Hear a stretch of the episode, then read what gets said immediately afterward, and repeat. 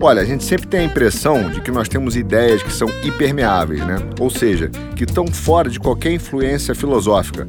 Nós cremos que as nossas ideias são autônomas e desassociadas das construções filosóficas que influenciam o nosso pensamento. E esse é sempre aquele aviso que a gente dá no início do nosso podcast, porque as nossas ideias são sim contaminadas por um histórico de ideias que vem ao longo do tempo.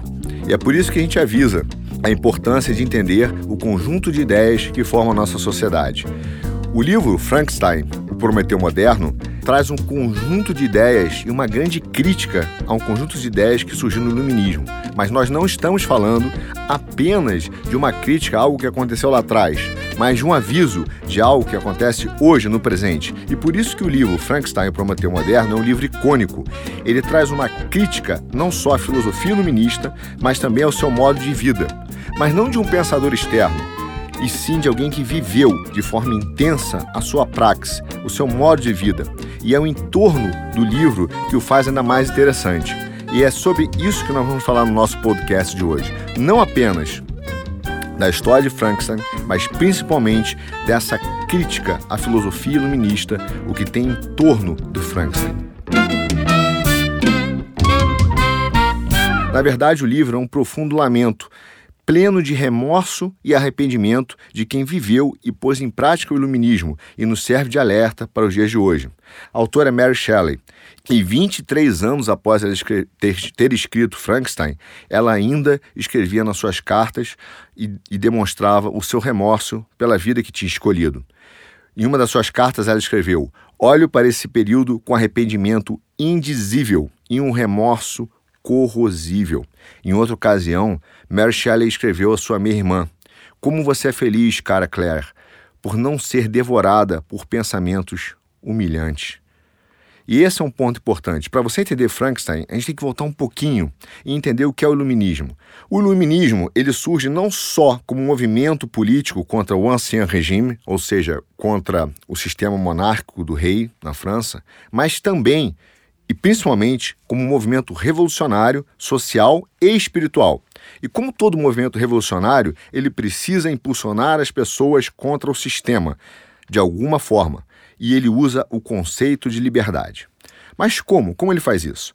A verdade é que o conflito entre o homem e as suas paixões tá, não é novo, é algo que vem de muito tempo. Os pensadores ditos primitivos sempre viram que o homem que sucumbe às suas paixões é um homem escravo é um homem que não consegue o autodomínio.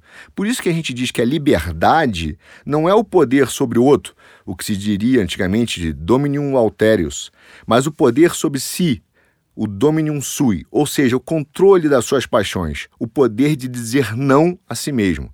Agostinho de Hipona disse que um homem tem tantos mestres quanto tem de vícios.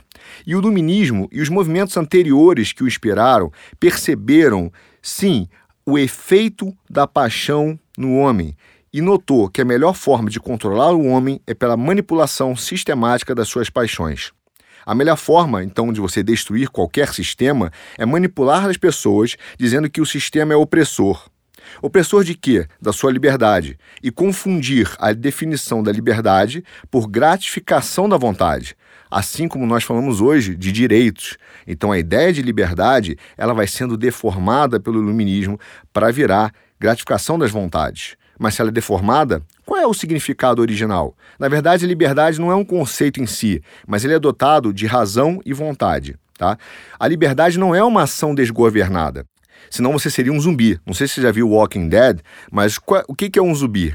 É um ser que tem um apetite insaciável, no caso deles por comida, né? e uma ação sem direcionamento. E esse é o problema quando você é governado pelas suas paixões. As suas paixões te levam a apetites insaciáveis sem um direcionamento, e por isso que você precisa controlar a vontade através da razão. As revoluções então políticas passaram a ser revoluções das paixões, através da mobilização política dos vícios. Um cara que usou bem isso no período iluminista foi o Marquês de Sade. Ele usou isso para promover a primeira onda da revolução sexual. Saciar seus prazeres sem se preocupar com o custo para os outros e sem qualquer remorso. Não há libertação sem nenhuma revolução. Não há libertação sem a revolução contra o sistema. Mas nesse momento você deve estar dizendo, ok, Isso é o entorno do livro, em torno da vida de Mary Shelley, e a gente vai falar dela daqui a pouco, e por que o livro é essa crítica ao iluminismo, mas para isso a gente tem que entender como essa paixão se encaixa no pensamento iluminista, porque você já deve ter ouvido que o iluminismo pregou aquela razão maciça, a busca pela razão né, como grande guia. Como isso se encaixa com a paixão? O ponto é que o iluminismo precisa exatamente dessa ideia de uma razão maciça, uma razão é, que está ali, fora né, do seu alcance, e precisa de um homem que vai caminhar para a perfeição. A ideia de que o homem caminhará para uma perfeição e para essa liberdade plena. E tem que haver um condutor.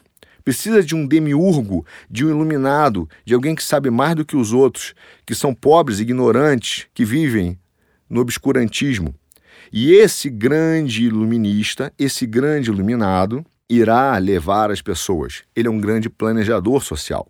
O que se percebeu ao longo do tempo é que a melhor maneira de controle social, então, seria a manipulação da paixão, formando esse controle social que parece libertar sem se fazer notar. E essa é a genialidade do processo iluminista. Quanto mais livre você acha que está, por realizar suas paixões ou seus direitos, como a gente fala hoje, mais controlado você é e maior é o controle social. Olha só, a lógica é o seguinte, e é muito boa, né? Libertar o homem é libertá-lo da lei moral. Essa foi a primeira batalha do iluminismo, essa foi a primeira batalha de Sade, e essa é uma batalha que você, a gente vai ver em Frankenstein.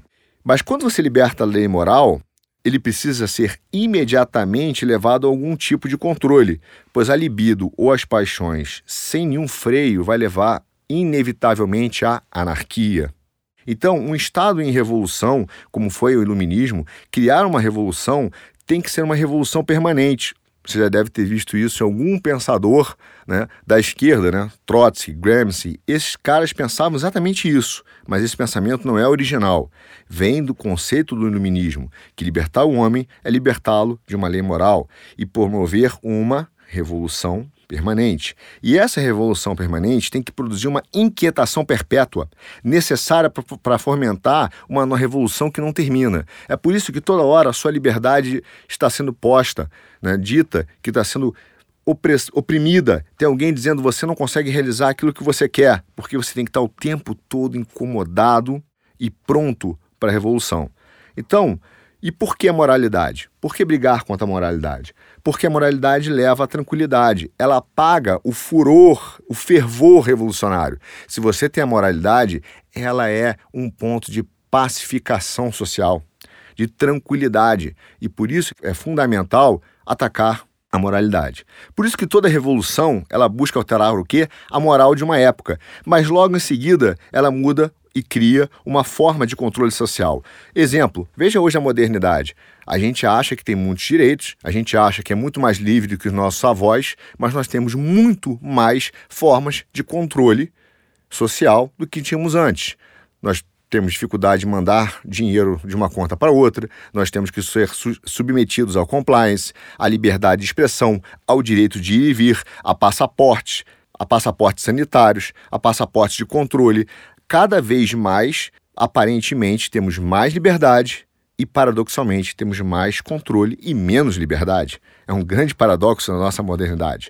Pois é, se você pegar o prefácio do Admirável Mundo Novo, de Huxley, ele escreveu em 1946 o seguinte: À medida que a liberdade econômica e política diminui, a liberdade sexual tende a crescer como compensação. É necessário criar prazeres para compensar a ausência da sua liberdade. E quem controla a paixão controla o homem. Essa é a essência do pensamento iluminista. Né? Ela tornou a paixão um instrumento de controle político. E por isso que o iluminismo foi sempre contra a religião e não apenas contra o regime do rei. Se você pega o período da Revolução Francesa, onde surge o iluminismo, ele não vai só contra a queda de um regime político, ele vai contra a queda de um regime espiritual porque o cristianismo sempre preservou o controle das paixões. O homem que se domina entende que a sua paixão é deturpada, é corrompida e precisa ser controlada por ele mesmo. Mas se você controla suas paixões, ninguém pode usar suas paixões para manipular você. E é por isso que há um ataque frontal ao cristianismo no período do iluminismo. Bom, tudo isso que a gente falou foi para você entender a cabeça de um rapaz chamado William Godwin, Quem é esse cara? Esse cara é o pai de Mary Shelley, né? que se chamava originalmente Mary Godwin. Ele escreveu A Justiça Política, ele foi um grande iluminista, ele foi um cara muito bem sucedido. Esse livro fez muito sucesso em 1796 e era uma das grandes referências do iluminismo. Ele era um filósofo, libertário, chamava o casamento de o mais odioso dos monopólios, ele acreditava na humanidade caminhando para sua perfectibilidade, era um antagonista da moralidade, defendia a promiscuidade, o divórcio e o aborto. Esse pensador foi lido por um jovem chamado Percy Shelley, que vai ser né, o marido de Mary Shelley. Então, Percy Shelley ele foi muito influenciado pelas ideias tanto do iluminismo quanto pelos livros de Godwin, a ponto até de procurá-lo. Né? E também foi influenciado pelos conceitos do Marquês de Sade. Então, ele era o Percy, um ateísta que promovia e, e defendia, né, apologista do sexo livre e da redistribuição econômica de forma igualitária você já conhece mais ou menos esse modelo, não é novo, né? Tá por aí até hoje. Então há uma conexão agora muito interessante que eu tenho que parar um pouco, fazer um parênteses para você entender na visão do Percy. Isso se, é, se repete na história, né? Que é o seguinte: toda vez que você tem uma antropologia, uma necessidade de dar uma nova definição do homem, né, que a gente chama de antropologia deformada, e da vida humana, essas ideias acabam sendo ou tentando ser explicadas através do avanço, do avanço da própria física e da ciência e de forma deturpada. Parece que a gente não está falando ainda do Frankenstein, mas isso tem tudo a ver com Frankenstein. Se você lembrar, está falando de um monstro, né? Que se chama Adam. O monstro não se chama Frankenstein. Frankenstein é o, é o nome do, do, do médico. E Adam, que significa Adão, por acaso, né? Digamos assim, é, tá lá e ele vai receber uma descarga elétrica que produz a vida. Né? Então, essa conexão, para tentar explicar a antropologia do homem e as ideias luministas, ela se repete na história. Você quer ver um exemplo? É, Sade, por exemplo, ele foi muito influenciado pela mecânica newtoniana. Né? Ele recebeu a mecânica newtoniana como algo que poderia servir à própria Revolução Francesa e à libertação sexual. E ele utilizou de forma equivocada os conceitos da física é, newtoniana. Como? Entendeu que o homem é uma máquina, através da mecânica, então o homem era uma máquina, e que a libido, né, o, o, que nos, o que nos move, era também promovido, né, era justificado, fundamentado pela mecânica dos fluidos. Então o homem é uma máquina e a libido e as sensações humanas eram fluidos. Atual, não é? E esse homem, como máquina, só vai atingir a sua plenitude através da realização plena das suas vontades, que é a libido. Então, Sade via e justificava a libertação sexual, que ajudou a promover né, a revolução iluminista, através do conceito de homem-máquina. Inclusive, a mulher para Sade, e ele escreveu isso, era uma máquina de voluptuosidade. Agora, olha que louco. O feminismo atual, que defende a liberdade sexual de forma quase bestial, sob o pretexto de libertar a mulher, usa conceitos históricos que objetificam a mulher e tornam apenas um instrumento do gozo. Produzem o inverso do que ela diz pretender porque se ela se baseia nos conceitos da revolução sexual de Sade, ela é apenas uma mera máquina de voluptuosidade.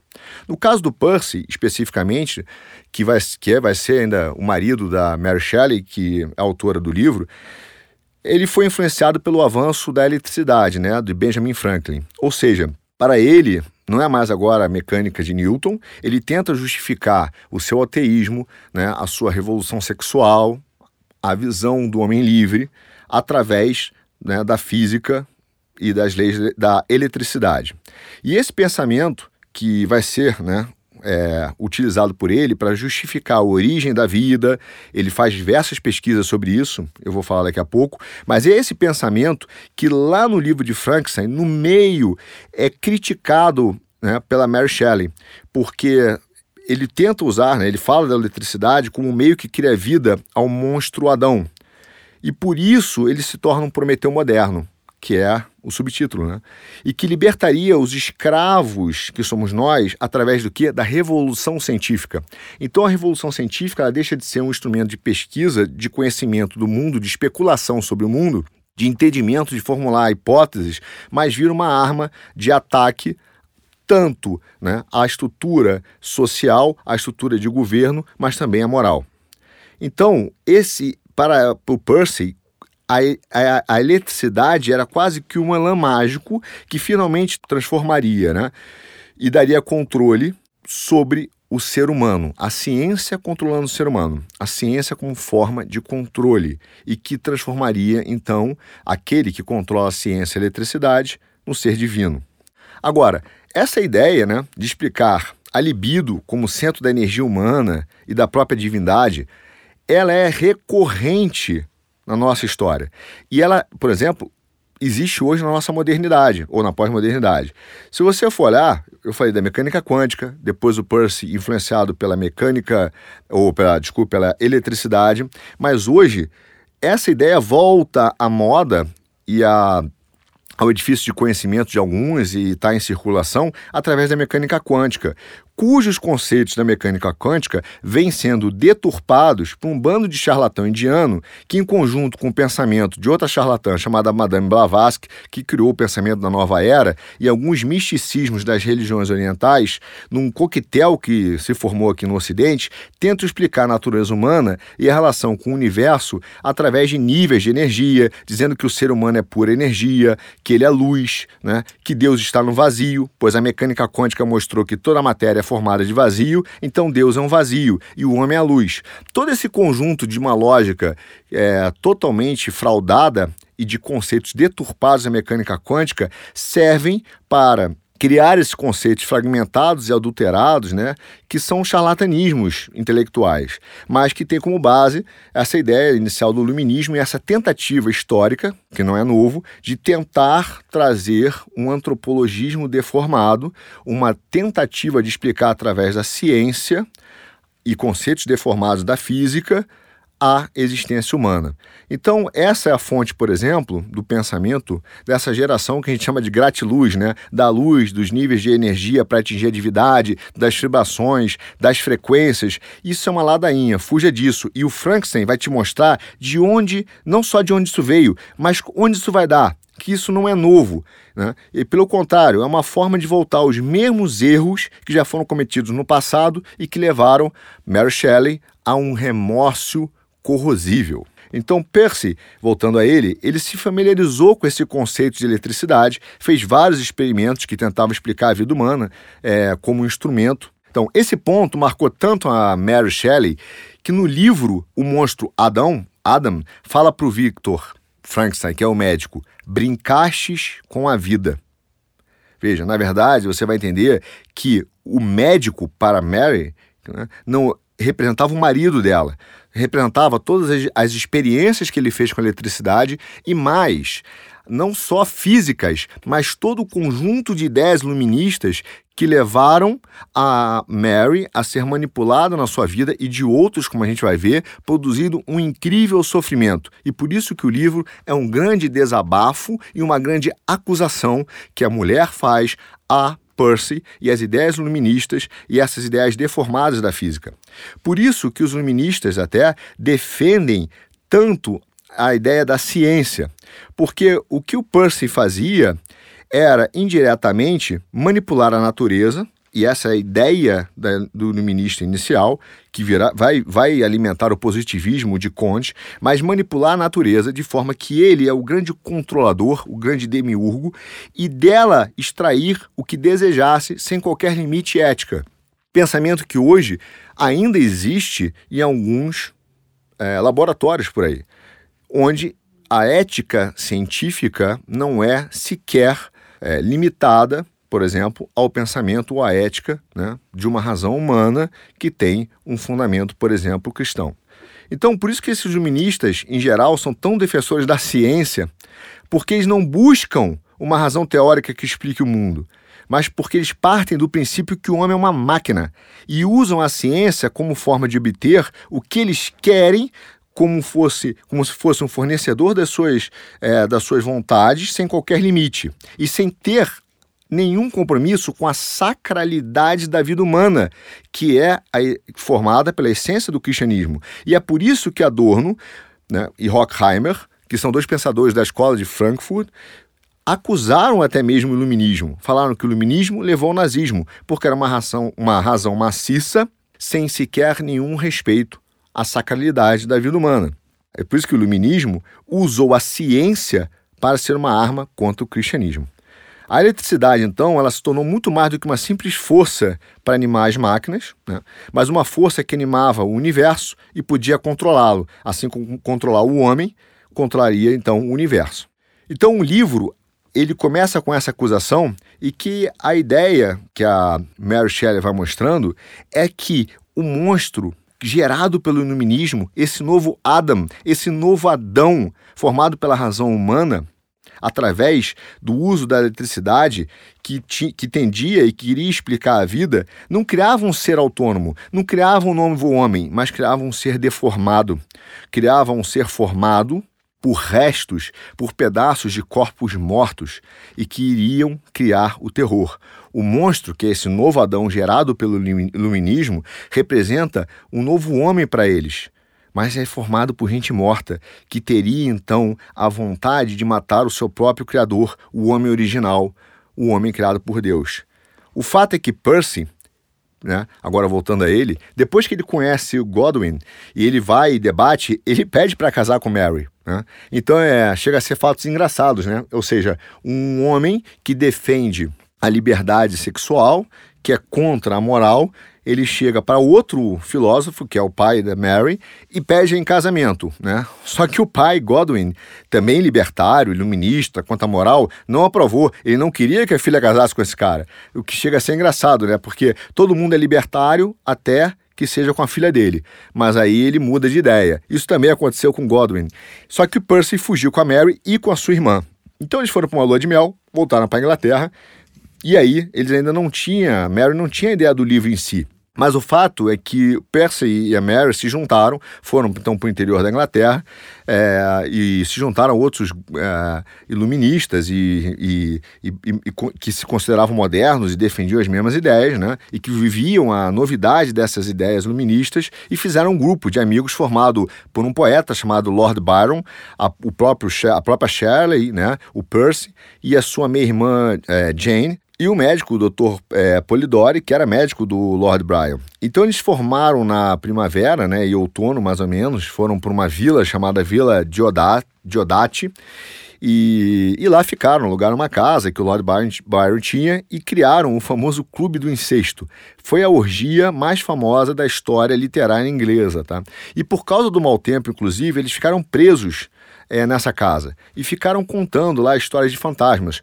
E foi o Byron que inspirou a Mary com a história do Frankenstein. Né?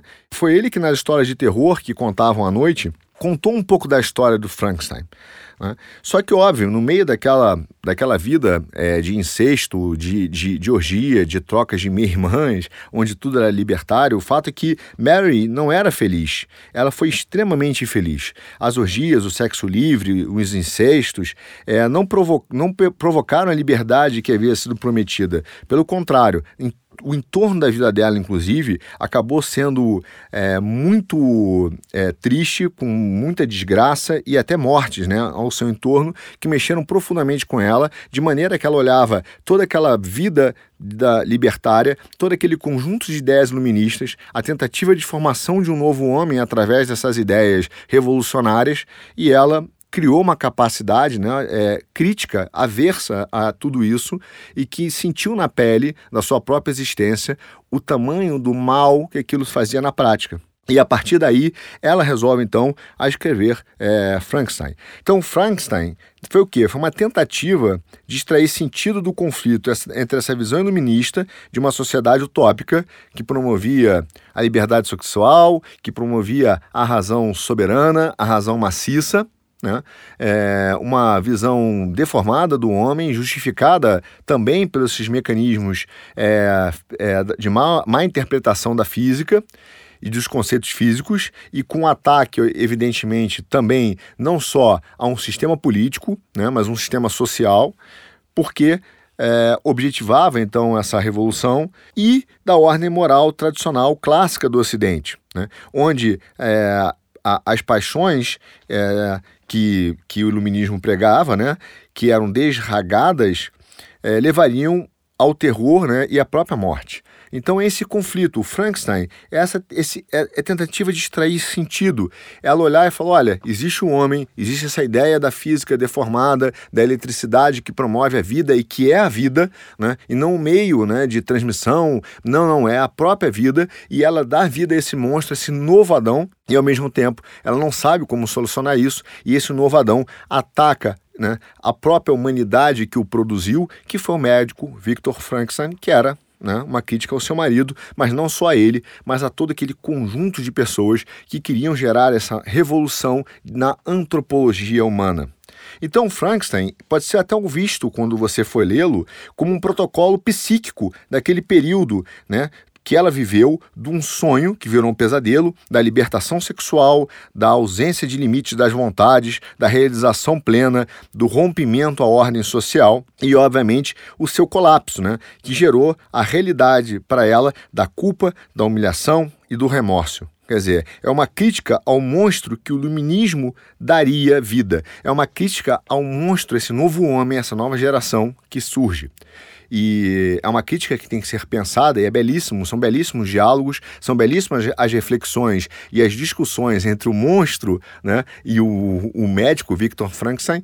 E eu não vou abordar para não perder aqui a surpresa, a beleza, a delícia da leitura, mas recomendo que leia, entendendo esse entorno, toda essa crítica que a Mary Shelley fez, que foi mais do que uma crítica filosófica, fria e neutra. Foi um grande desabafo, um grande alerta para que nós não caiamos novamente na armadilha armadilha gerada pelo iluminismo que nós, aliás, estamos caindo. Então, é, é, o livro né, é uma tentativa de avisar que esse monstro que a gente tenta manter vivo até hoje, que esse monstro continuará produzindo horror. O livro da Mary Shelley é um livro onde esse monstro produz horror, produz morte, produz tristeza, e por isso que Frankenstein é icônico, e é por isso também que ele não está nas escolas, né? Obrigado.